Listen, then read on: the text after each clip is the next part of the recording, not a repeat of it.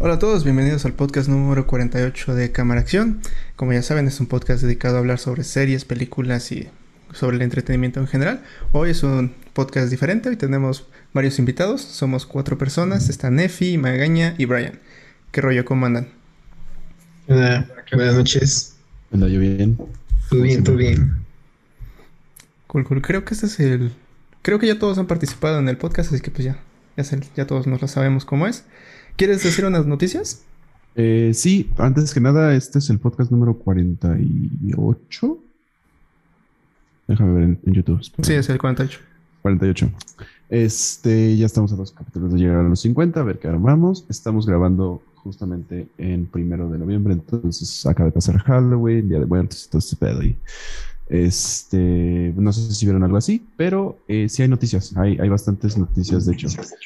Eh, ¿Vieron que murió el personaje de Vecinos? Sí, Sí, Eh, Que está Sí, medio sí. raro. nuestro bello sí, como, ajá, como que muy turbio, ¿no? El asunto que, que rodea todo esto.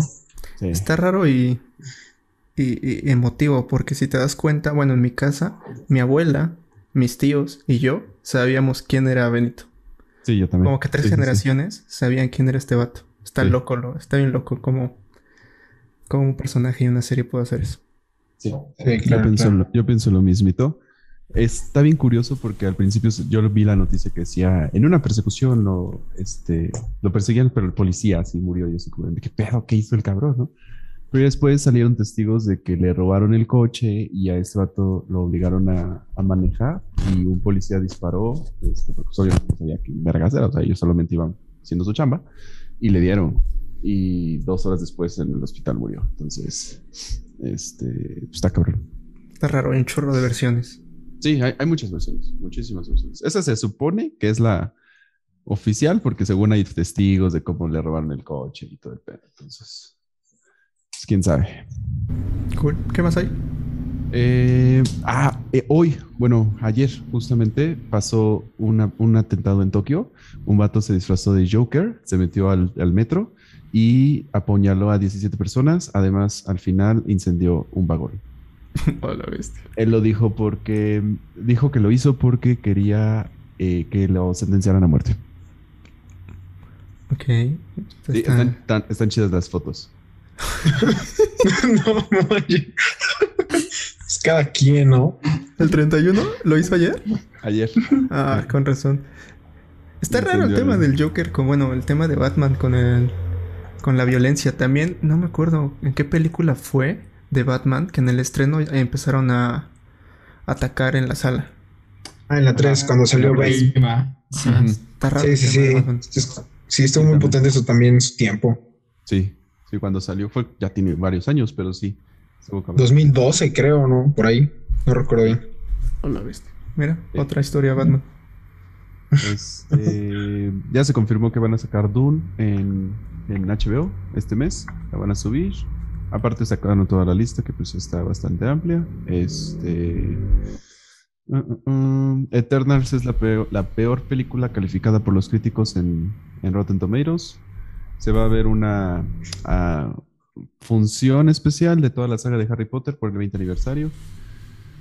Mm, ¿Viste la no- ¿Vieron la noticia de el nuevo invento que va a ser este Mark Zuckerberg? Ah, el de. Meta. El de Meta. Del meta, sí, sí, sí, cierto. Es- eso no es de cine, pero creo que sí nos influye un poquillo porque pues, al final de cuentas es tecnología y va a afectar un pedo esto. Sí, claro. Da miedo, la neta, da miedo. A mí me da miedo. A mí Yo también pienso que es- es- lo comparan mucho con Ready Player One o el capítulo de Black Mirror, entonces Yo lo comparo con 1984. Ahí están los tres. ah, ya. Y con Her también. Con Her. Sí, con Her. Este. Ah, salió tráiler de la película animada de, de Lightyear. ¿Salió? Ah, se ve chida. A Esto está. Tiene potencial. Mucho. Sí. A mi esposa no le gustó, pero a mí me gustó muchísimo. O sea, dije, no mames. ¿Por qué lo van a hacer? Pero se ve bien. No hay razón, pero se ve tan bien que probablemente también la historia esté muy buena. Sí. sí, sí, sí. Ajá, exacto. ¿Qué más hay? Eh, confirmaron a Bill Murray que va a, eh, va a aparecer como parte del eh, MCU. Va a ser, eh, va a aparecer como un personaje en eh, Ant-Man and the Wasp. Ok. Eh, Quantum Manía o algo así se llama la película. Este, para quien no conozca a Bill Murray, es el personaje protagonista de Ghostbusters. Ok. ok.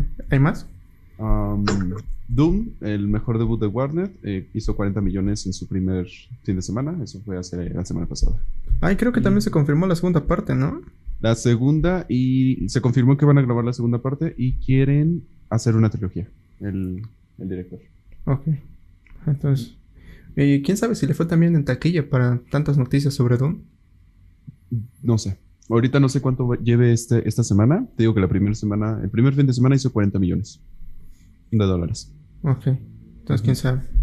Quién sabe, Te- ahorita si quieres checamos a lo largo del podcast. Ah, mira, este apenas está. Chris Pratt va a dar la voz en Garfield en una película animada. Ah, China, eso no lo había visto. Creo que salió apenas hoy. Ajá, es nueva esa noticia también. Apenas la vi. Ah, esto, esto está bueno. Netflix va a subir otra vez sus precios. Ah, sí, sí es cierto, esa es la última noticia. Sí, va a subir el precio del, del- de la tarifa estándar, que es de una tele, se va a quedar igual. Los de dos y cuatro teles se van a, quedar- se van a subir casi 50 pesos. Aprox, aquí en- Cada vez más caro. Ya casi se pone al nivel de Star Plus con el combo de con Disney, Disney. Plus y Star Sí, Plus. un poco, sí. Chale. Un. ¿Quién sabe? Chance, yo digo que ahí es donde HBO Max y Amazon Va a Prime les van a ganar. H- HBO Max, está baratísimo esa madre, está en 69 pesos. Sí, exacto. Sí, ahí- ahí le Es que a antes lo, lo que llamaba la atención de Netflix, aparte de que fueron los primeros en incursionar en todo esto, eran sus precios, porque 100 pesos al mes. O sea, en su momento era una ganga, una ganga totalmente. Y tenían Pero lo pues de ahorita- mes gratis. Ajá, Sí, no exacto, no- también. ahorita Ya nada más te dan 7 días, creo. Ahora creo que ya, ya no te dan nada. No, no- no sé, te- tengo Netflix desde hace muchos años, entonces no tengo la menor idea. creo que ya no te dan nada. Pero-. Sí, sí. ¿Hay otra noticia? Pues creo que ya es todo. Cámara. Entonces fueron las noticias de esta semana. Vamos a entrarle con el podcast en general. ¿Quién quiere empezar? Pues que empiecen los invitados, alguien quiera. Quien, quien quiera. Si quieres, primero tú, Nefi. Bueno, Ah, gracias. es tu nombre. Sí, sí, sí. No va que va. Va. Pues yo vi Ex Machina. Ex Machine. Machine, buena. Ya la vi. Ah, Sí, está muy buena. Ganó Oscar. Sí. Y es, está en Netflix. Es, es dirigida por Alex Garland. Esta vez no vamos a promover la piratería. Yo, yo sí voy a promover la piratería solo una vez, pero bueno, sigue, sigue. Ya. Bueno, es que no sé si contarla toda porque siento que arruinaría mucho. el- Bueno, ya la voy a contar, ya tiene bastantes años, salió en 2015. Dale. Em, básicamente se trata de un programador que es seleccionado dentro de un, de un concurso de su empresa para ir a realizar un experimento con, me parece que es el, el dueño de, de la empresa. Eh, Este experimento básicamente es de este programador va a estar interactuando con una inteligencia artificial, un- una inteligencia artificial muy, muy avanzada. Pero a lo largo de este experimento, el programador se va a ir dando cuenta de muchas, mm, pues muchas cosas desagradables. La cosa es que Te tardas en contarla. Sí, da es suspenso, da suspenso. Es suspenso, eso, eso vale. La cosa Ajá. es que el programador se, se enamora de, de esta inteligencia artificial, pero casi al final descubre que esta inteligencia artificial estaba programada para manipularlo y hacerlo pensar que ella estaba interesada en él. Ujú. Básicamente su, su objetivo era escapar de aquel lugar y pues traiciona a su jefe. em, se- de hecho, en este lugar solamente hay cuatro protagonistas. Solo Casi hay cuatro todo se lleva en personajes. una casa. Ajá. Todo, todo. O sea, es un buen guion Sí. para explotar a cuatro personajes, de hecho. Y bueno, la cosa es aquí es que, bueno, eh, este programador pasa por distintas situaciones. De hecho, en- hay, hay una parte que me gustó mucho donde, pues, llega a pensar que él es un robot y se ve forzado a cortarse a sí mismo para, así, de, así era su desesperación. Y bueno, esa sería en sí la, la historia. La recomiendo mucho. Está muy buena. Te quedas como de, what the fuck. No. De hecho, Sí. incluso a, a ti como espectador te hace dudar mucho. Te pone como que en sus zapatos de, de decir de lo que está haciendo está bien o está mal. Eh, Y como un dato, eh, no lo mencioné al principio, pero el director es el mismo director de 28 días después. La, A la que hablaste la semana pasada. ocho días. ajá, es el mismo director y guion, guionista, me parece. Mira. Qué buena onda. Pero sí está. Así como la Ajá. contaste, me recuerda mucho a Mr. Robot, la serie de Prime, y a Her. Ajá, Es, es ajá. muy parecido a Hair. Es muy parecido a Hair, aunque Hair es más como de romance. Este es más como de. mm, como suspenso, ¿no? como suspenso, ajá, como un poco de suspenso, psicosis hasta, por, hasta cierto punto. Eh, eh, se parece también mucho a el, el Hombre Bicentenario, pero el Hombre Bicentenario es un poco más de comedia con romance también, o sea. Em, está muy buena, la neta sí es una muy buena peli. Yo me acuerdo que la vi y, y me quedé como... No la quería ver porque la- la- me, la, me la recomendó un tío. Y me quedé como, como de, no mames, sí estaba buenísima porque se me pasaron las dos horas rapidísimo. Y todo pasa, lo chido, a mí lo que me gustó la neta de la peli es que todo pasa en una misma casa. O sea, neta hay como cinco escenarios en toda la peli. Entonces está como de, no mames. Cabrones. La neta no la he visto, pero suena, suena, suena bien. Está buena, véanla, está Netflix. Cool. Pues no, no hay nada más que decir sobre la peli. Pues no. Cámara.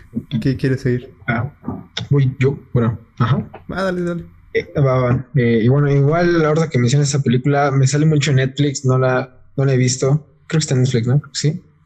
Eh, este, o sea, bueno, la sentía como muy aburrida, pero ahora que lo mencionas, yo creo que sí debe estar buena, entonces yo creo que la voy a ver. Y pues bueno, de películas que vi, justamente ayer, bueno, volví a ver una película que se llama Searching, que estoy como buscando, que eh, al- bueno, su premisa básicamente es un papá que pierde a su hija. Y a lo mejor es como muy básico, pero cómo te lo plantean y cómo el papá se va dando cuenta de todo lo que su hija hacía o quién era, es cuando realmente le empieza a conocer. Entonces, está- de esa parte es- está muy padre. Y lo curioso de esta película es que toda la película tú la vas a ver desde la perspectiva de una computadora. O sea, literalmente desde una. MacBook creo que es, y ves entonces como la pantalla de inicio, cómo abre, todas las pestañas, que el Excel, que esto, que aquello. Y pues eso la verdad la hace un tanto interesante, porque pues uno siempre está acostumbrado ¿no? a, a películas de tercera persona con la cámara y demás. Y pues aquí en ese punto fue algo quizá innovador. Y aparte la trama sí es muy buena, la verdad tiene un giro que no esperas. Y cuando te dicen quién fue el, el que hizo el crimen o quién fue el malo de la historia, sí es como de hasta te hace reflexionar si tú harías lo mismo en su lugar, de cierto modo. Eh, igual se la recomiendo mucho, dura una hora que 42 minutos.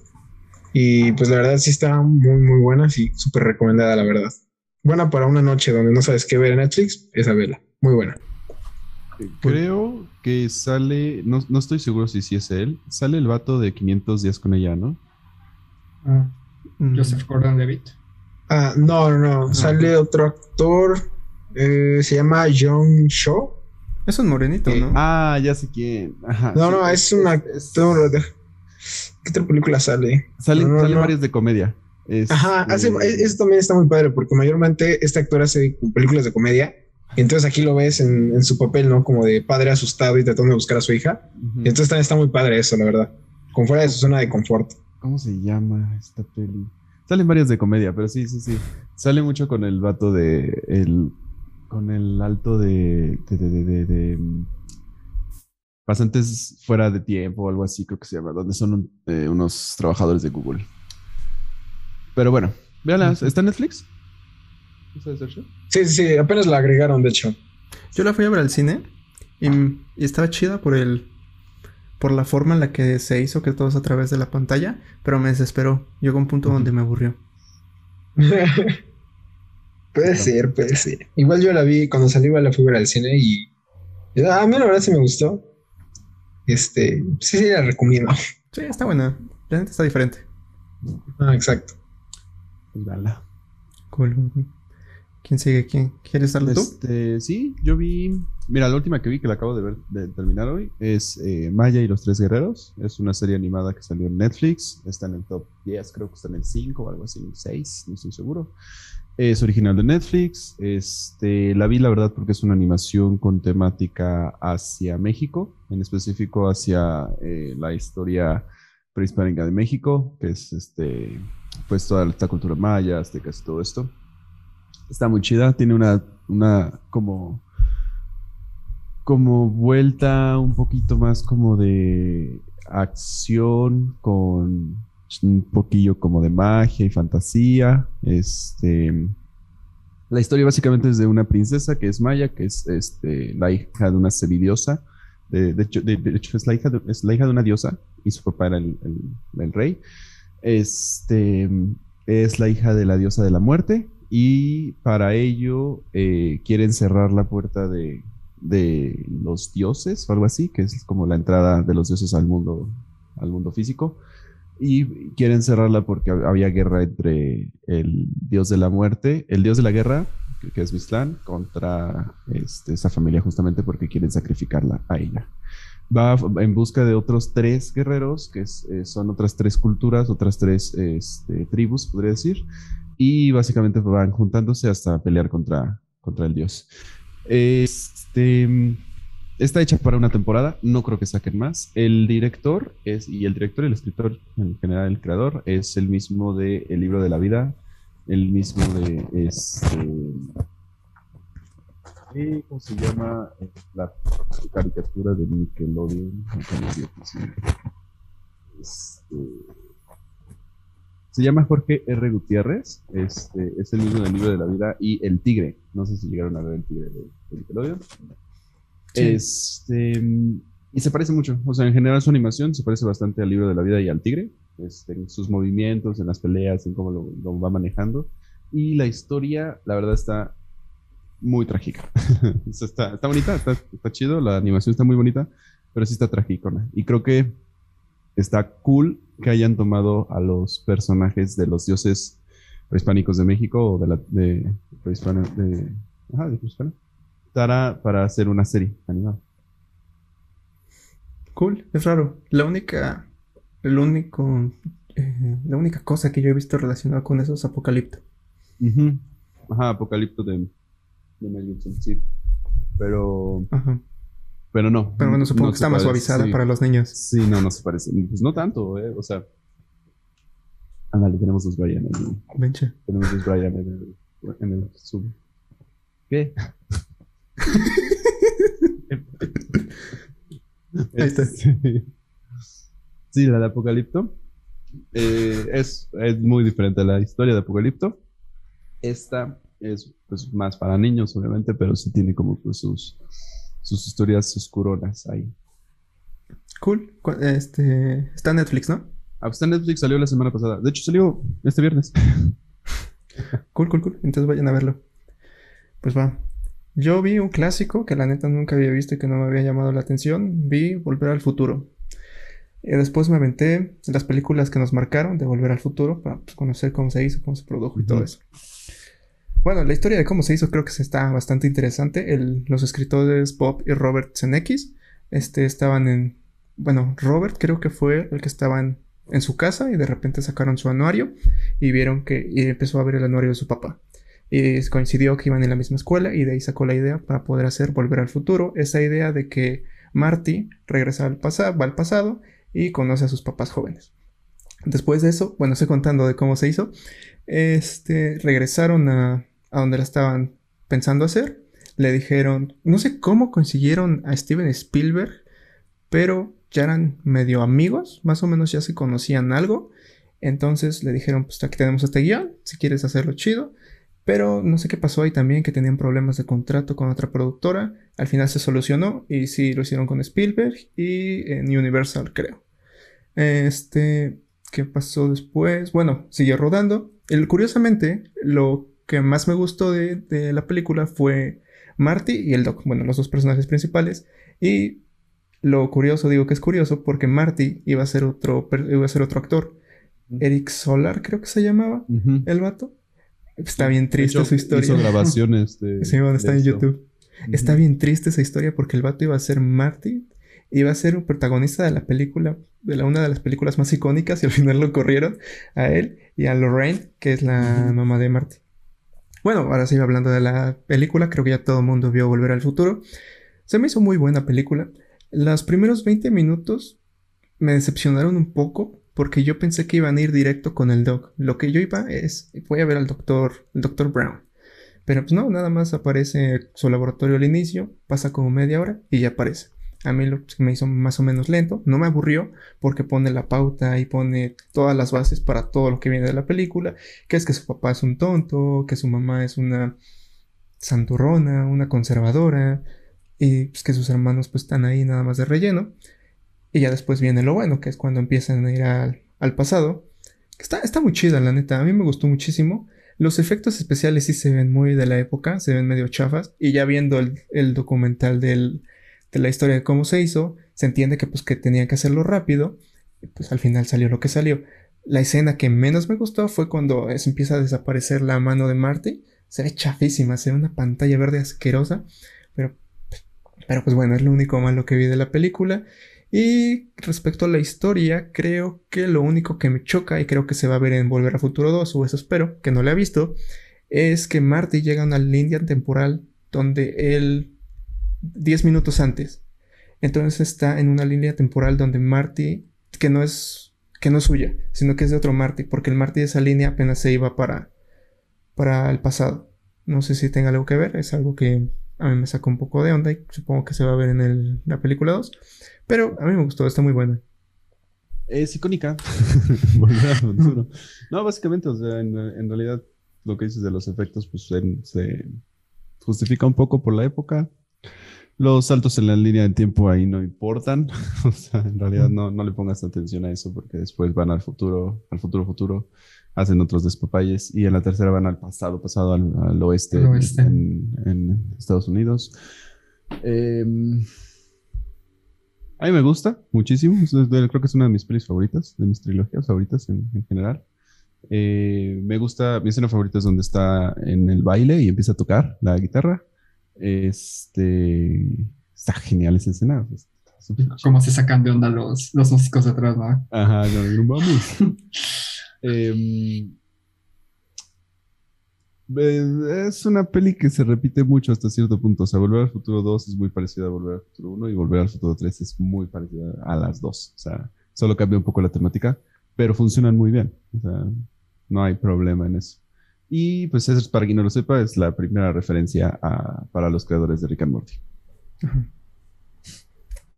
Igual otra cosa, bueno, puedo decir, este, algo que me di cuenta como con la cuarta, tercera vez que vi la película, fue que en el momento que mencionaron que igual es mi escena favorita cuando Marte toca la guitarra, eh, uno del, justamente el que se lastimó la mano le marca a su primo.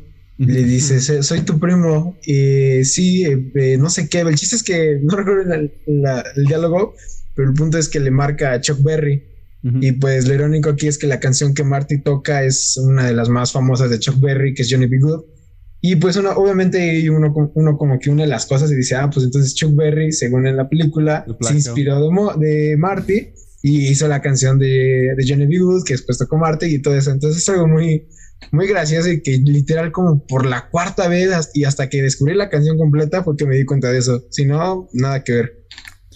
Está raro. La neta, si te pones a pensar en eso de las líneas del tiempo, está raro. Porque si entonces Marty la aprendió del, cantautor, bueno, del artista este que mencionaste, no me acuerdo su nombre.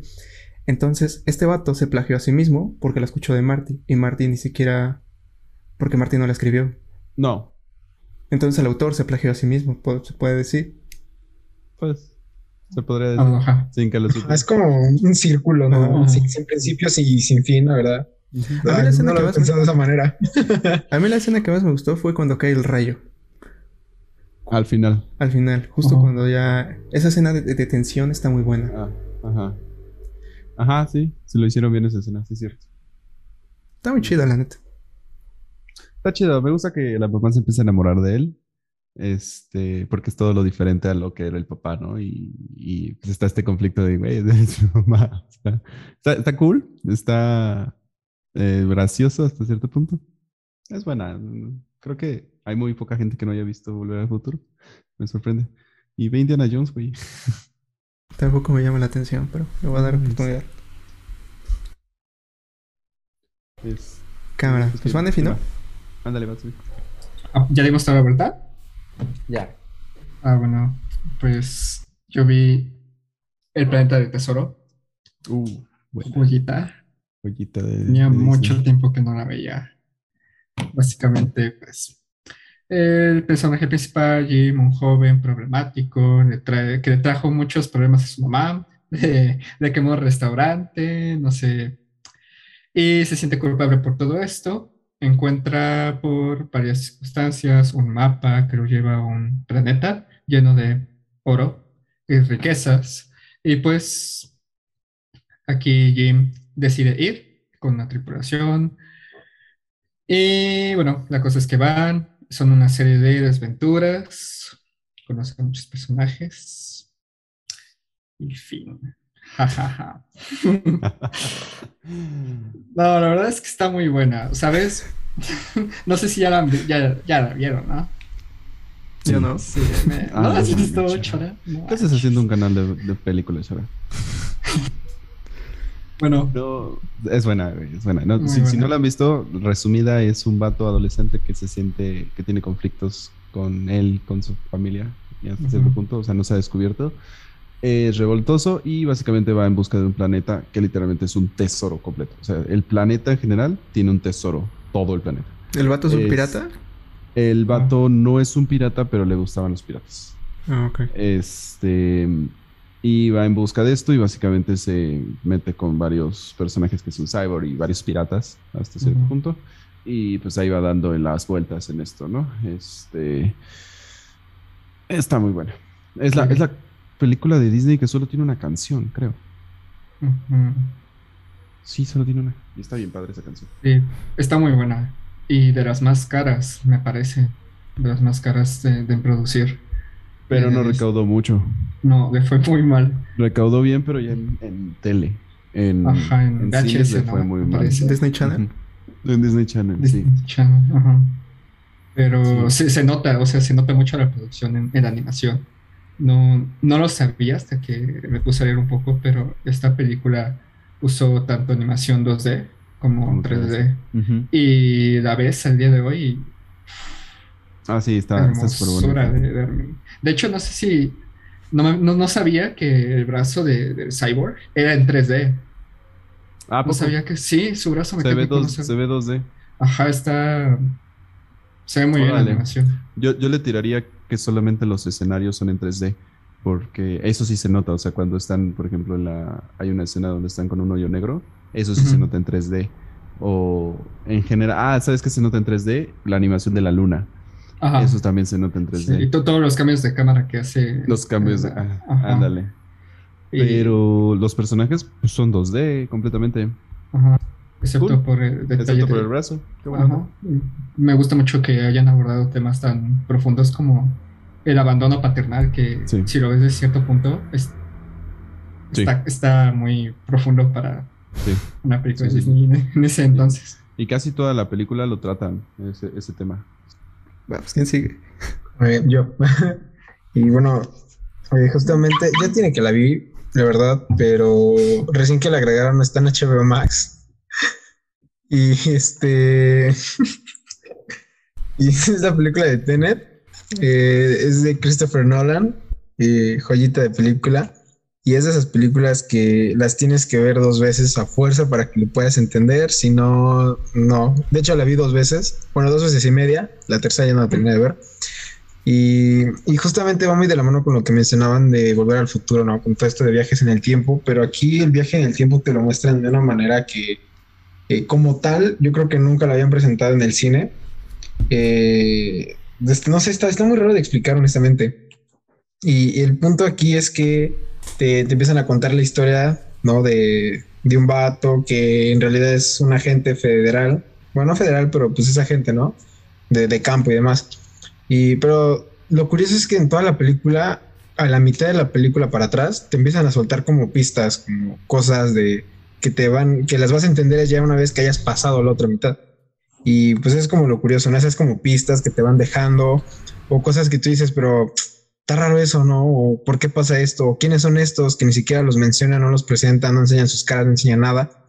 Pero a lo mejor lo único malo que puedo decir, bueno, no malo, sino como que, que se necesita paciencia, es que la mitad de la película sí puede llegar a ser como desesperante el hecho de que no te muestren como algo concreto o que sientas que no van a ningún lado o, inclusive medio raros los, los diálogos, ¿no? Pero el guion. Pero de la otra mitad para adelante, toda la película, literalmente toda, empieza a cobrar sentido, entiendes por qué decían lo que decían, por qué pasaba lo que pasaba. Y el final, la verdad, es, es muy, muy bueno. No los quiero spoilear con muchas cosas, pero sí es, es una película que vale la pena ver dos veces y la tienes que ver dos veces para poder entenderla bien. Si no, sí te va a quedar con muchas lagunas, la verdad. Y pues es de Christopher Nolan. O sea, ¿qué se puede decir de Christopher Nolan? Mucho. Con Robert Pattinson, ¿no? Todos quedamos sin que sí, sale, sale, Robert Pattinson, sale. ¿Cómo se llama el personaje principal? Este, es el que sale en la de La Torre Oscura, pero no me acuerdo cómo se llama el personaje. Espérame. Este se llama John David Washington este, Elizabeth Epic, que está muy buena la peli. A mí me, no me gustan mucho las escenas donde son como slow motion en reversa. Eh, me, desesperan. Este, lo entiendo, es parte de la historia, obviamente. Christopher Nolan es un muy buen director. Eh, mi película favorita de él es la de Inception probablemente o El Caballero de la Noche. Este, y creo que está llegando a límites ese vato. O sea, se gastó mucho dinero en esta película. Hizo efectos visuales muy cabrones. O sea, explotó un puto avión y un edificio. Eh, cuando dices, no mames, güey, por la mitad del precio lo puedes hacer en la computadora y se ve igual. Pero, pues no. Es que ya está viejito el señor. Quiere hacerlo a la antigua. También en Batman Creo que hay un video en YouTube donde se ve que vuelca en el camión, un camión o un tráiler, no me acuerdo. El tráiler, ajá, de la escena de Joker. Uh, Joker. La neta, igual muy impactante eso. No, perdón, perdón. No, yo no he visto Tenet, no sé si ya la vio. Ya, eh, en general, Christopher Nolan, siento que su cine, pues es como que muy. obliga mucho al espectador a, a pensar. Por ejemplo, la de, la de Inception, yo la vi hasta como hasta como por la tercera vez entendí. Y, y, la sigo viendo y como que le sigo sacando más, más cosas, ¿sabes? Y con esta contenet, o sea, ya de por sí Nolan hace un cine muy complicado de entender. Y cuando, cuando una trama se mete en este tema de viajes en el tiempo, pues sí, pues sí genera mucho, pues muchas confusiones, ¿no? O sea, esa, esa combinación Nolan, viajes en el tiempo, pues Sinceramente no le entendí mucho a Tenet, solamente la vi una vez, pero sí, los efectos visuales están muy cañones y... Pues ¿Quién sabe cómo le haya ido en cines? No sé si es de las peores que ha recaudado o... No es de las peores, es la primera película de cines que salió después de la pandemia. Mm, este, de hecho, la retrasaron, la retrasaron. Un año, ¿no? Sí, casi, casi un año. Como ocho meses, nueve meses. Eh, y no le fue tan bien. O sea, no, no, no recaudó. Lo que tenía que recaudar, no lo hizo. La neta.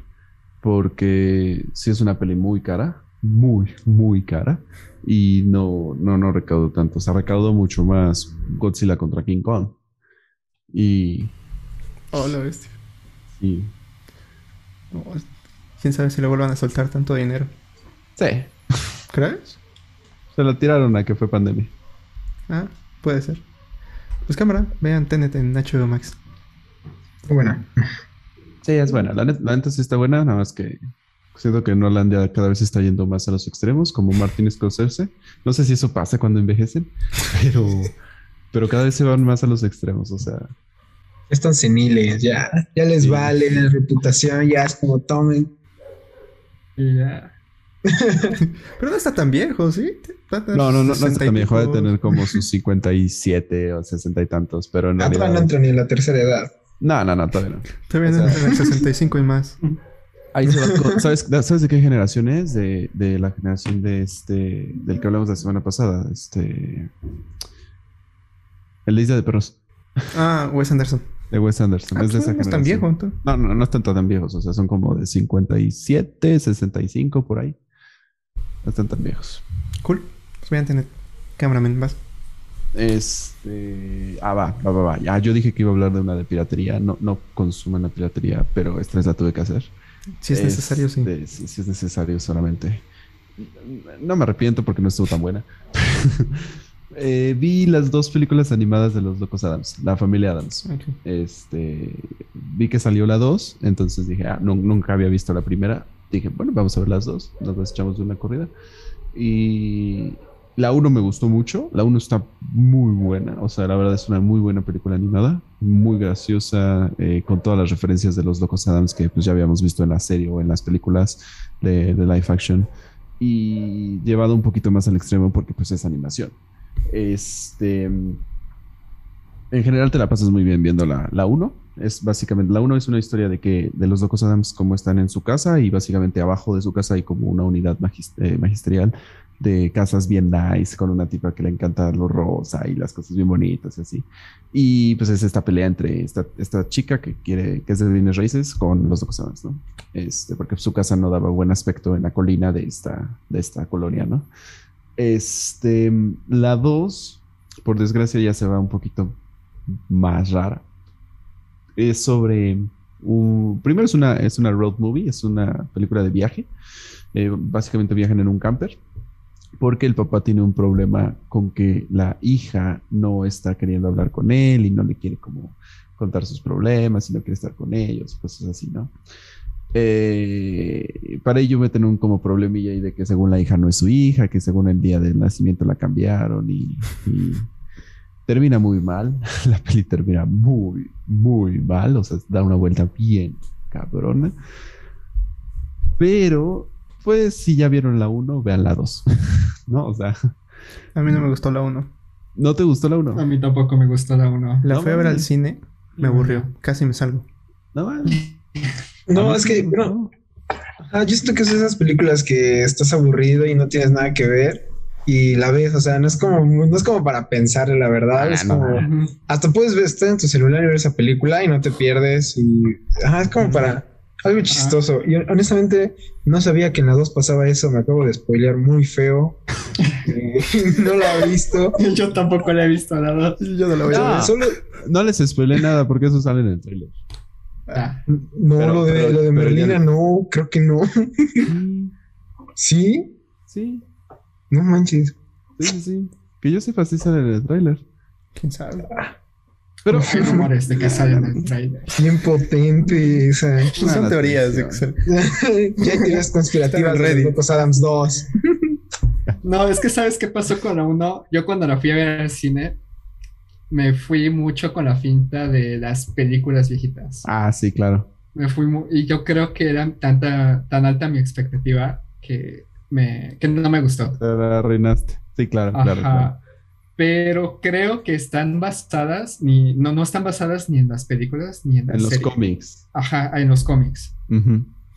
Y tal vez si hubiera sabido eso antes, pues Sí, hubiera sido diferente mi, tu perspectiva. mi perspectiva, pero sí, me, me fui mucho con la finta y...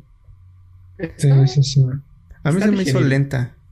Todas las partes donde están en, el, en la unidad, en la ciudad Ajá. pequeña, se me hizo muy lenta. ¿Quién sabe por qué? Sí, está un poco lenta. Para hacer una peli animada de niños, sí está un poco lenta. Y más también como para Locos Adams, ¿no? Los Locos Adams Ujú. es como algo más. Es que creo que también es eso, que tenemos la, la serie y, la, y las pelis que son, o sea, marcaron mucho, pues al menos a mí la infancia, imagino que ustedes también. Este, en ese sentido, eh, pues está cabrón. Pero la peli animada, a mí sí me gustó, o sea, ¿sabes por qué creo que me gustó? Porque tiene un humor muy, muy burdo, o sea, muy, como muy básico. Y a mí me maman esas películas. Eh, sé, que, sé que no son buen cine, o sea, sé que es como de, ah, es pinche comedia básica, pero me encantan, güey. O sea, mi película favorita animada de comedia es Lluvia de hamburguesas. Así que la pongo. Entonces.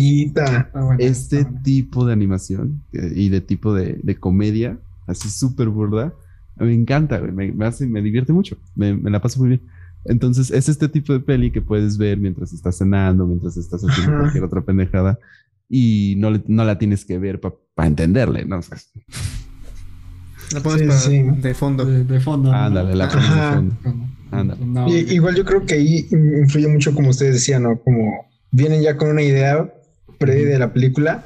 Y pues yo creo que eh, cuando uno ve como un reboot o alguna película que nace de otro, de otra cosa, yo creo que siempre uno tiene que ir como con la mente en blanco, ¿no? Sin, sin expectativas, porque si no se va a decepcionar y pues va a salir peor. Entonces yo creo que eso también influye bastante, bastante, bastante. Sí, Sí. sí, sí, sí.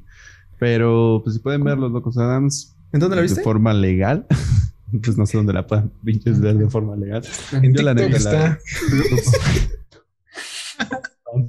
No, no, no se dan cuenta, no, no saben que últimamente luego estoy en TikTok y me sale No, este, No, no Los Locos Adams parte, parte 32. Yo digo, ¿cómo? Parte Están en los en vivos de 254.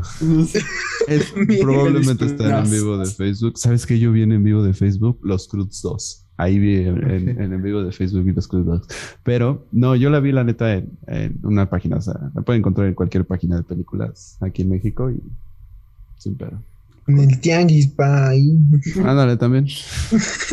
Genula, Seguramente. Pelis Plus, X, Guau, ¿Qué algoritmo no nos tiene.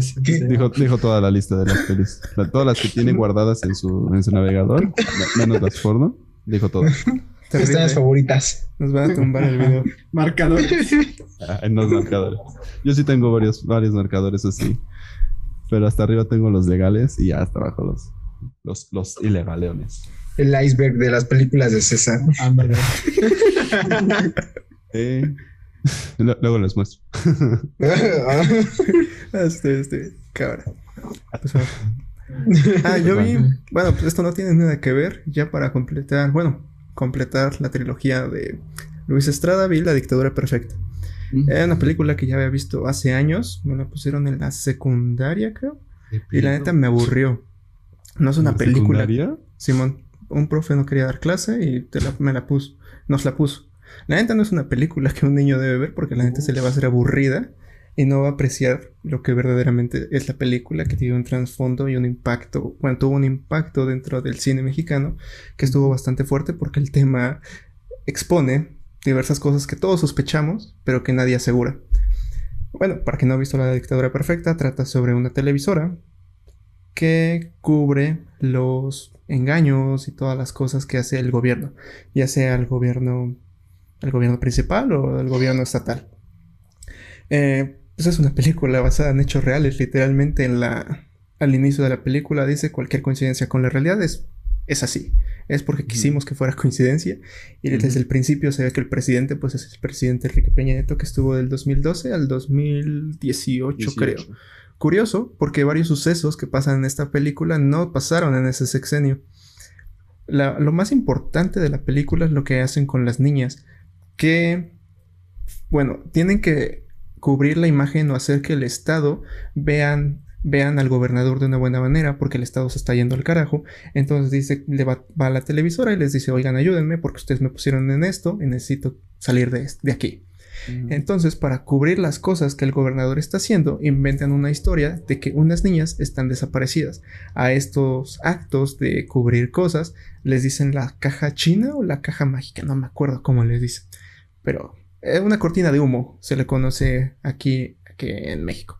Eh, crean esta cortina de humo, que es que secuestran unas niñas, esta es el- la misma televisora, y pues crean una telenovela a partir de eso, porque supuestamente empiezan a inventar que fueron los padres quienes se llevaron a las niñas, que pudo haber sido la nana.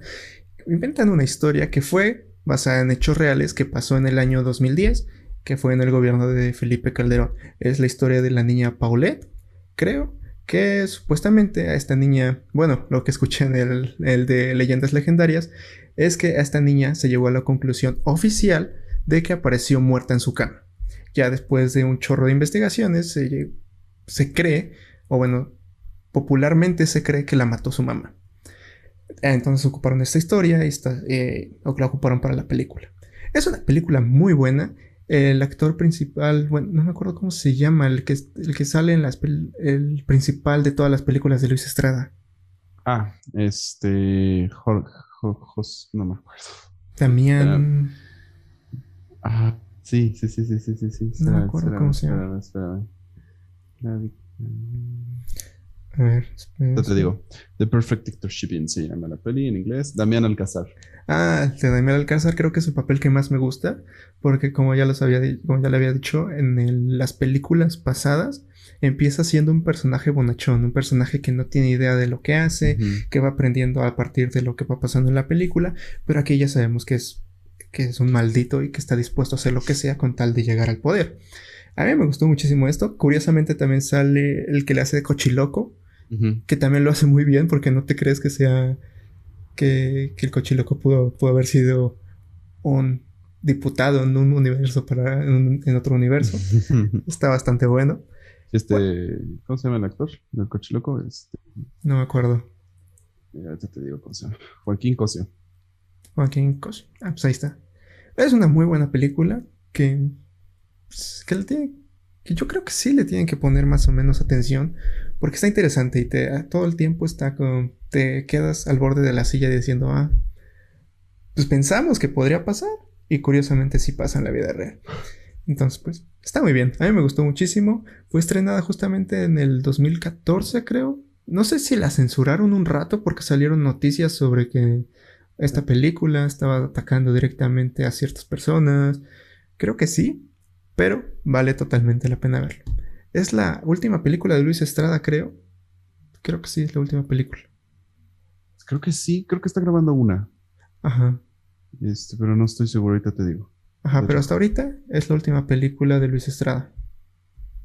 Está cool. Si no la han visto, véanla. Si no la vieron en la secundaria, véanla. También. No la vieron en la secundaria.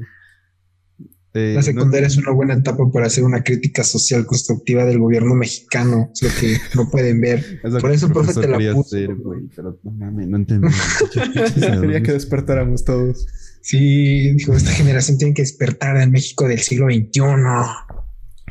Claro, claro. El México real.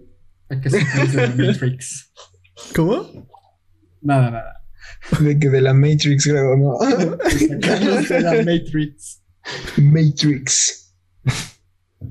No, qué mal que te la pusieron en la secundaria. La neta, o sea, qué pedo con tu profe. Se hubiera puesto cualquier otra. Hasta el infierno hubiera estado bien. Sí. Pues sí, hasta el infierno. La hubieran puesto más atención, aunque sea por la, por la violencia, porque en la dictadura perfecta, que uno, no hay violencia. O sea, todo es con el guion y todo es con los actos que pasan, pero en el fondo, ¿no? O sea, con la historia. El infierno, pues sí, es completamente violencia explícita. Este es buena. Tiene mucho que no la veo. De hecho, solo la he visto una vez en mi vida. Y recuerdo que me dejó un mal sabor de boca. o sea, que me quedé como de. ¿Qué pedo? Y, más que nada porque pues estaba pasando, ¿no? Creo que yo la vi cuando empezó, cuando pasó todo esto pedo de los, de los 41. Este, entonces me quedé como de nada mames, pues justamente ahorita está pasando esto y, todo lo que están pasando en las noticias, como para no sacar las noticias de esto. No sé, se, me hizo como muy real la peli. Está curioso porque en el 2014 pues ya había redes sociales. Y pues en la película se pone que sí les importa, pero lo que más les importa es la, es tele. la tele. Que quién sabe cómo están los números de la tele en 2021. Yo creo que pues, ya están mucho más abajo de lo que estaban en el 2014. Pero curiosamente, bueno, creo que hay tanta información en el Internet que nos están obligando otra vez a regresar a la tele. puede ser, puede ser.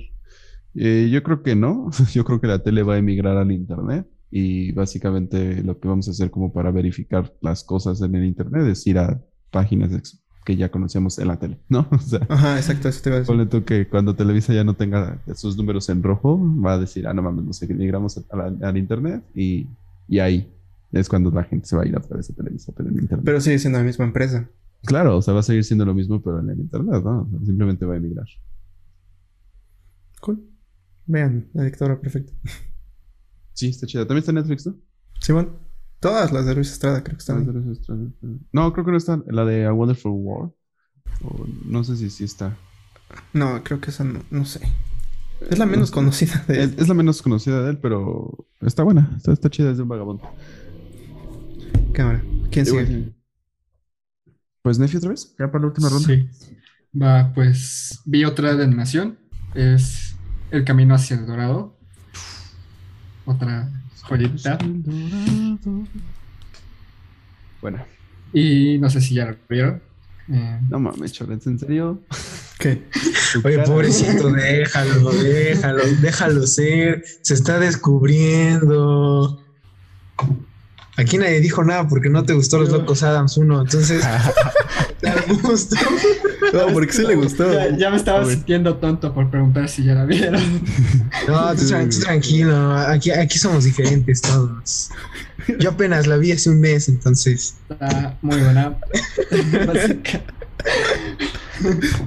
habla de ella, ya habla de ella. sí, sí, la, la trama va de esto. Son dos protagonistas, Miguel y Tulio españoles en la época del siglo XVI, me parece, un año antes de, la conquista de México, que es lo que me encantó, el contexto histórico. Son dos estafadores españoles que consiguen un mapa hacia Dorado en una apuesta y por azares del destino, de hecho, ya lo mencionaré después, quedan en, eh, en un barco y es el barco de Hernán Cortés que va a América. Entonces, iba a Cuba. Ajá, iba a Cuba. Y bueno, resulta que por se escapan en un bote salvavidas, llegan a una isla, por azares del destino, eh, resulta ser la misma isla de su mapa. Van. Es un. No sé si catalogada como musical. Como musical, pero. Mm, no, porque musical cantan, ¿no? O sea, yo sé cuando es musical es porque cantan en. Ajá. Bueno, tiene eh, partes de musicales muy buenas. Generalmente no, me gustan tanto esas partes, pero de esta película sí me, gusta mucho. Resulta que llegan a El Dorado, que no sabré definir si es eh, Tenochtitlán, Chichen Itza. Tengo entendido que es como una mezcla de varias culturas. Cholula. No, pero sí es una mezcla de, varias culturas. De hecho, creo que em, el estudio, el equipo, visitó estas, estas civilizaciones, los lugares. y aquí en, la ciudad los confunden con dioses. Los confunden con, dioses y hacen muchas referencias a, lo que dije, las culturas los confunden con dioses. Y pues básicamente van teniendo distintas, distintos desarrollos. Mm, la cosa está en que Hernán Cortés va, bueno, los, está buscando y llega a esta ciudad. Entonces, bueno, estos dos españoles, Miguel y Tulio, al final se van de la ciudad y ahí termina. La verdad es que está muy difícil, creo, para mí, explicar a grandes, a grandes rasgos toda la película. Pero sí, está, está muy buena hace muchas referencias a, lo que dije, cultura. De hecho, una de mis partes favoritas es la, escena donde les hacen como una especie de ritual, donde se ponen a bailar. Y no sé qué se toman, algo se tomaron. ¿Por qué? Pero, ajá. Aguardiente. pero me encanta esa escena, esa, esa parte, la animación, los colores, no sé, se la volaron muy cañón con, esa, con esa escena. Y le fue muy mal a la película. Sí. Le fue muy mal, desgraciadamente, como el planeta del tesoro. Porque cuando uno la ve de niño, pues no, no aprecia todas estas cosas, ¿no? Nada más estás concentrado en, ah, pues, estos dos personajes ya, ya regaron otra vez, ya arreglaron sus problemas, pero. pero, pues, cuando creces, aprecias eso. Y bueno, la relación que tienen estos dos protagonistas es de lo que más me gustó. Aunque siento que la resolución de sus problemas muchas veces es como por suerte. O sea, es más, más que por habilidad suya, es como por suerte, ¿sabes? pero es parte de, es parte de su esencia, ¿no? Es parte de, del humor. Tiene un humor muy bueno, chistes para adultos. Sí. que no había comprendido. Y ver a Chora, no manches. Sí, güey, vela. Es que no me llama la atención. No, Ese no, tipo de animación no. no, me llama la atención. Está muy bonito. Mí, ¿cómo se llama la otra? La de Moisés. Sí, sí. Ah, está la- súper la- güey. Tampoco me llama la Tam- atención. También es muy buena, también, también es muy buena, pero no es tan buena como el Mm. Dorado. O sea, el, el Dorado es una joya de peli. O sea, el camino hacia el Dorado, yo lo he visto, yo lo he intentado ver en inglés. Es de estas pelis que no puedes ver en inglés porque está muy chingón el doblaje. Es- Pierden su jugo. pierden su jugo, sí, Es completamente. como Shrek. Ajá. No, no tanto como Shrek. Shrek es otro juego de tropedo. Pero sí, sí, es algo así. Este. Un dato, un dato curioso es que la voz de, de todas las canciones en inglés es Elton John, en español es este. Chayanne, es Chayanne, ¿no? No. O, o- Por favor, dime que es Chayanne. Mijares, es Mijares. Es Mijares. Mijares. Como Por lotería. favor, Luis dime que es mi Miguel. papá. El padre de México. Este es Mijares y eh, eh, es una animación 2D, le fue mal. Está muy bonita. sí. Le Tiene gusta muchos chistes Nefi. para, le gusta Nefi. Tiene muchos chistes para adultos. Muchísimos chistes para Me, me, adultos. me enamoré Sí. de Chel. De, de Shen, Shen es, Shen es la joya. Este, a mí me gusta mucho Miguel. Mi- Miguel me cae súper bien, es un personaje súper noble. Este, y básicamente es esto, o sea, estos dos hermanos, amigos o hermanos de, de- de toda la vida, que, que van en su viaje, ¿no? Y, y los dos quieren primero oro, o sea, lo que ellos quieren es buscar oro, pero después encuentran otro tipo de, de conocimiento y oro y es un poco otra metáforas, motivación. ¿no? Otra motivación. Este. Está muy chido. Está muy chido. Aparte, creo que fue la primera película que hizo referencia a la conquista, lo cual también está muy cool. Cool. Sí, igual está cool porque como, bueno, como que te muestran este otro lado, ¿no? Del qué hubiera pasado si, si los que hubieran llegado a toda esta parte de América no hubieran sido tan malos y hubieran sido con buena onda. Como ellos. Entonces, exacto, por ese lado está, está muy cool, apenas vengo dando cuenta de eso, ¿no? Hubiera sido muy bonito, quién sabe. Pero pues, y al final lo, lo que le, bueno, lo que le espera al, al, al brujo, al mago de ahí de la, de la ciudad, la verdad, es de esas veces donde tú dices, wow, qué satisfacción, la verdad. Sí. La neta, sí. Al sacerdote. Ah, es que para esto hay una, hay dos como jefes de la ciudad. Uno es el, el sacerdote, que es como el jefe, el que hablaba con los dioses, que estaba todo pinches loco y quería sangre y, y este, sacrificar corazones. gente y sacar corazones y Sí. tirar gente y cosas así, ¿no? Y otro que era como el jefe de la ciudad, pero él era más tranquilo, o sea, él veía por la gente y por la comida y la cultura y esto. Entonces está ahí esta pelea entre ellos, ¿no? Está, está chido eso. Este, es una buena peli. ¿Está en Disney Plus? Sí. Ujú. Está en Netflix también. También es de Creo. Netflix. Sí. Sí. Es que no es de, no es de, no es de, Es de DreamWorks. es de DreamWorks. Ajá.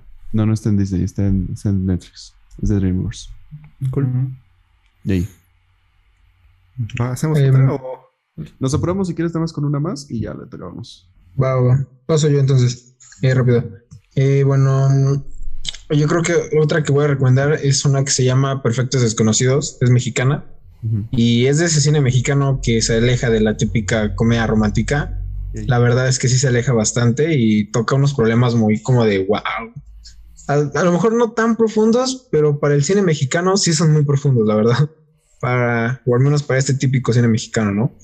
Y pues básicamente trata de unos amigos que se conocen de casi toda la vida y hacen una cena, ¿no? Eh, lo curioso es que todo pasa literalmente en la cocina, o sea, no, no se hacen como cortes muy largos ni nada, o sea, todo pasa en el mismo cuarto.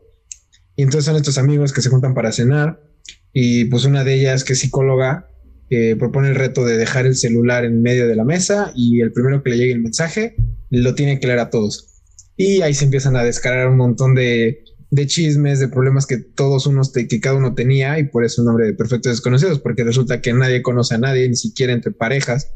Y el final eh, sí te saca de onda, eh, la verdad. Es algo que yo no esperaba.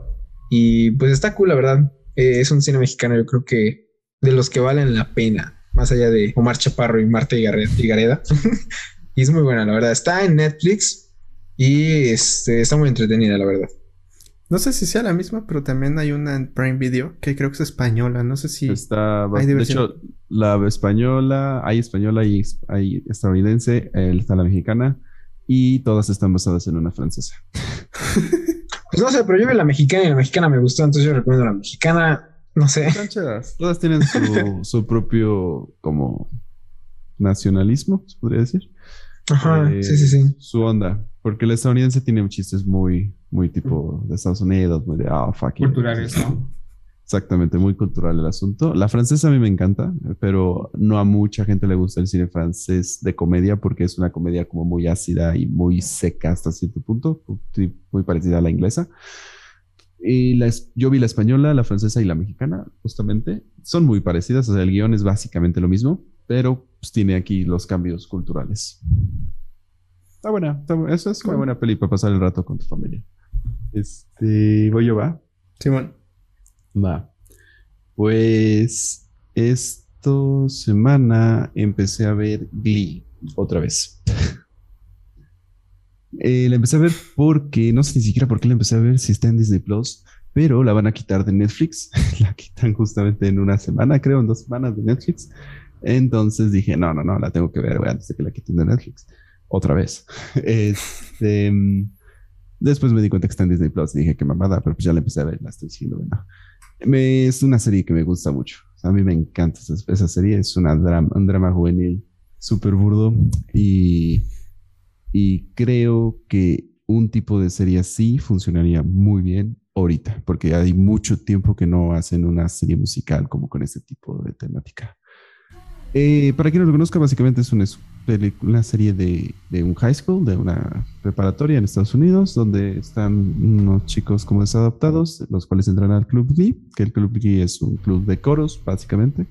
Y pues básicamente son los más losers o los más, eh, pues, impopulares de toda la escuela, ¿no? Y pues es su travesía entre ellos, entre, entre dramas, un embarazo, este, engaños, cosas así. Este es buena, bueno, a mí me gusta mucho, no sé, no sé si ya la han visto. Yo ya en mi vida creí amar y odiar tanto a una persona como Sue Sylvester. Así es. Tiene esos momentos que dices, wow, qué, qué perfecto. Y hay otros que dices, ojalá te mueras en la serie porque, oh, qué estrés, qué estrés. Y sí, sí, sí, está, está muy buena. Yo también ya lo estoy por, estoy por acabar, llevo en la última temporada. Igual escuché que ya la van a quitar en Netflix. Entonces, pues sí le tengo que meter nitro. Igual una cosa que me gusta mucho de Glee es, es que eh, la, bueno, la que se podría consi- considerar como protagonista, que es este Rachel, eh, le pasa todo lo contrario que tú esperarías que le pasara, ¿no? Que, que tuviera éxito, que fuera famosa, que cumpliera sus sueños, pero pues por caprichosa y por todo lo que quieras, que es un protagonista imperfecto, pues acaba casi olvidada, ¿no? Y bueno, eso y detrás de la serie hay creo eh, tres actores, ¿no? Que ya fallecieron y Sí. que también sus muertes son como medias turbias. Sí, sí, de- Entonces- detrás de la serie hay varias cosillas turbiosonas, o sea, Sí, sí, sí. no, no los culpo porque eran chavos de 16 años que entraron a, a hacer grabaciones todos los días, su vida era eso, o sea, su vida era la fama, en una época donde las drogas, el alcohol y todo esto estaba como bien fuerte en Estados Unidos, que era este, al inicios del 2000, por ahí. Este, hubo, un- bueno, el protagonista que es Finn, a la mitad de la serie murió de sobredosis. Este, apenas hace dos años murió Santana. Este, y hay otro, el protagonista que es Kurt, a él le encontraron pornografía infantil hace como siete años o algo así. Sí, sí tiene Ah. como sus cosillas turbias así, drogas, alcohol y cosas así. O sea, hay, hay personajes que son muy tranquilos igual, o sea, bueno, actores muy tranquilos, pero otros que sí les han encontrado sus cosillas locas. Y ahí. Cool. Yo no la he visto porque la neta me gustan los musicales, pero un musical para ver en una serie, la neta no creo que aguantaría. ¿Sabes cómo si quieres verlo? Eh, yo, yo lo veo mucho así. Lo pongo como si fuera música, o sea, literalmente, como si estoy lavando trastes y lo pongo. Y, y es que es la neta, güey, porque cada capítulo tiene mínimo cinco canciones. Ah, lo viste. O sea, sí, sí está, y sí, son capítulos de una hora, sí está bastante continua la música. Y no es música fea, o sea, es pop, básicamente. Casi todo es pop. A veces meten country, a veces meten rock. Eh, hay capítulos como especiales, hay unos de, que el capítulo especial de Michael Jackson, que el capítulo especial de, música eh, romántica, cosas así, ¿no? Este, está chido porque sí cantan bien, la gente cantan muy bien, muy, muy bien. Cool. Solamente de esa manera, porque te digo que un musical de una serie, sí, la gente sí me desesperaría. Entiendo, entiendo. Después te metes con los dramas y, y lo que dice Sue Sylvester, no mames, es un personaje cabroncísimo. O sea, justamente ahorita estoy llegando a la parte donde está con su hermana, donde, donde sale su hermana, y ahí es donde dices, no mames, pinches. Ves, ves su lado humano. Ves el lado humano. Es que es un personaje que es una cabrón. Salud, lanza los alumnos, güey. lo- les dice sus pendejadas. No, está, bien chido, güey, Es una Les maestra. pone apodos así a lo descarado, inculpó al director este, de, de tener fotos bien raras y se convirtió en director. Honestamente es mi personaje favorito de toda la serie. Le gana por mucho a todos. No, no, no, una joya, una joya. Cool. Y la actriz también lo interpretó muy bien, la verdad. Cool. No sé si Nefi ya la vio. No, de hecho me pasa igual que, que ti, que ti, Chufra. Ves que hace rato lo mencioné con la de eh, Camino a, a Dorado. No, no soy mucho de, de musicales, pero me parece que, como dijiste, ¿no? Son canciones conocidas. Bueno, de, de aquella época. Sí, claro, sí, sí, sí. De hecho, lo último que sacaron en las últimas temporadas sa- sale mucho Lady Gaga, Katy Perry, Beyoncé, pero Shakira, pero sí, o sea, de aquella época. No, no, no, no vas a encontrar nada de ahorita, obviamente, porque la serie acabó en el 2000, 2014, creo. A 2014, 2000. Que me entre el 13 y el 15, para no errar. Sí, el 15, ajá, porque no, no estoy seguro cuándo acabó. ¿Cuántas temporadas son? Seis. Ya. Ahorita 20. sería un coro de reggaetón, cosas así. Sí, da, da. Di- Dicen que quieren sacar algo parecido a Glee, este, pero no, no se ha dado nada a conocer. o sea. Y no sé de qué sería ahorita. Yo creo que sería más como de electrónica, con reggaetón, rap. El rap está pegando mucho. Este, tal vez rock seguiría un poquillo. Pero aquí lo chido de la serie es que ta- tanto pasan como cosas de Broadway, o sea, sí, cosas bien densas de, de musicales de Broadway, como pues este pop en inglés conocido, ¿no? Para todos. O sea, el capítulo de Michael Jackson a mí me gusta mucho. El capítulo de. Hay un capítulo como del orgullo negros. sí, también está muy chingón. Hay un personaje que para mí es mi personaje favorito, que es Kurt. Este, Kurt, y cuando sale su novio, este. Ah, no mames, esos dos me encantan. Pero Kurt tiene una. Tiene, es, este, tiene voz de mujer. O sea, canta como mujer. Este, llega a Fa. Al. Ay, ¿cómo se llama este Fa? ¿Fa 6? ¿5? ¿7? Casi como la de un soprano, ¿no? Ah, tiene voz de soprano. Entonces está cabroncísimo el, el personaje. Y en general me gusta mucho. O sea, ya después de varios años, pues cambiaron de personajes porque obviamente los personajes tuvieron que salir de la, pre- de la prepa y siguen un poco sus vidas en Nueva York y con su vida como de adultos, se podría decir. Pero pues ahí se empieza a decaer un poquillo. O sea, las primeras temporadas, las primeras tres son muy buenas. De ahí empieza a decaerse un poquillo. No son malas, pero se empieza a decaer un poco. Cool. ¿Dónde, ¿Dónde está? Eh, está en Netflix, la van a quitar probablemente para cuando salga este podcast. Ya, no, como una semana después de que salga este podcast ya la quitaron de Netflix. Y está en Disney Plus, porque es de, es de FX, es de Fox. ¿En Disney o en Star? Eh, no, en Disney, está en Disney.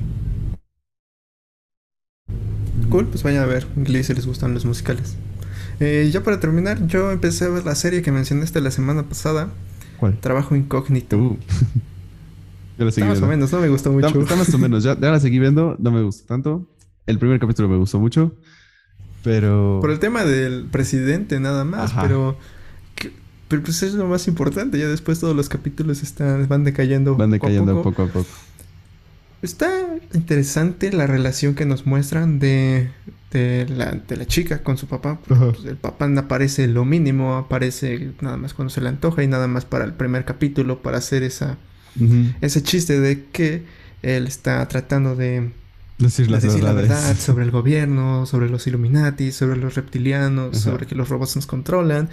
Y ya es lo único que lo ponen de loco enfrente de la sociedad porque toda la serie trata de que sí es verdad todo lo que dijo este vato porque él trabajó Ajá. en una empresa que se dedica a eso, a controlar a todas las personas, a llevarse bien con los reptilianos, a controlar al presidente y todo eso.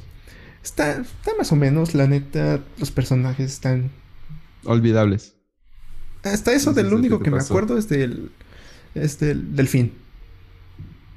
¿Del delfín? Es del Yo me único. acuerdo, yo me acuerdo del hongo.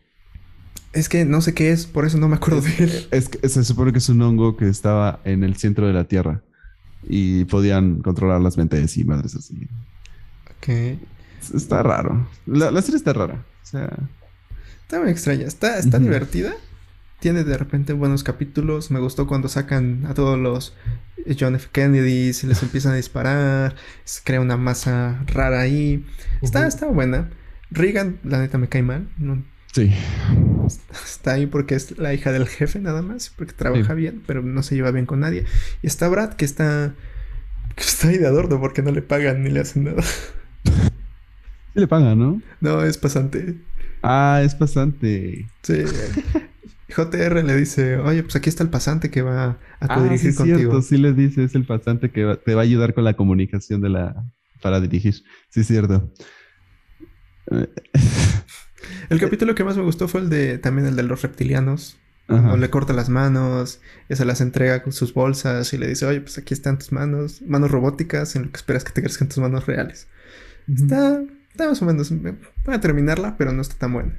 Está más o menos, o sea, tal vez como la conté, la gente o algunos, o como ven el tráiler, se lo esperan tipo Rick and Morty. No le llega a Rick and Morty. O sea, Rick and Morty tiene tanto locura como, como temas súper densos. Y te encariñas con Rick, con y te la encariñas relación. con los personajes. Ajá, con estos no. No. O sea, y de hecho hasta el personaje, el prota cae mal. O sea, a mí me cae muy mal la prota. Hasta su papá también cae mal. ¿no? Su, su papá me cae bien, pero me hubiera gustado más ver una serie de su papá de joven. Ah, está más chido la y relación ver, con y él. ver cómo se va jodiendo su vida, porque está jodido. O sea, él es alcohólico, drogadicto, porque seguramente por todo lo que vivió. Hubiera estado chido ver cómo construyó toda la empresa con el otro vato. Ujú. Pero sí, Regan pues, nada más está ahí porque es hija de, de este vato. Sí. Si les gustan las series para adultos, yo creo que está bien. Es Ah, sí, claro. entretenida. Rápida de ver. Ajá. Bueno, todavía no las termino, pero ahí va. No, pero sí, sí, sí, o sea, en general es rápida de ver, no, no te cansa ver el- un capítulo. Ah, eso sí. Se pasa rápido. Ujú. Está buena. bueno, está, está entretenida. Vean. Cool. Pues pues ya, lo dejamos ahí, ¿no? Simón. Este, pues gracias por participar, en fin, y vayan. No, no les vayan, va. No, sí, bueno, tengo dos nombres, pero no sé por Ah. qué se me separó mi nombre de Brian, pero. Eh, ya De día es uno y de noche es otro. Serio, serio. Dale, ahorita en la noche ya soy Brian Santiago, de día soy Omar Esteves. Eso Sí, es sí, sí. Este, no, pues gracias por participar. Saben que están invitados cuando quieran. Este es el podcast número 48, o bueno, el capítulo número 48 del podcast. Subimos videos todos los días.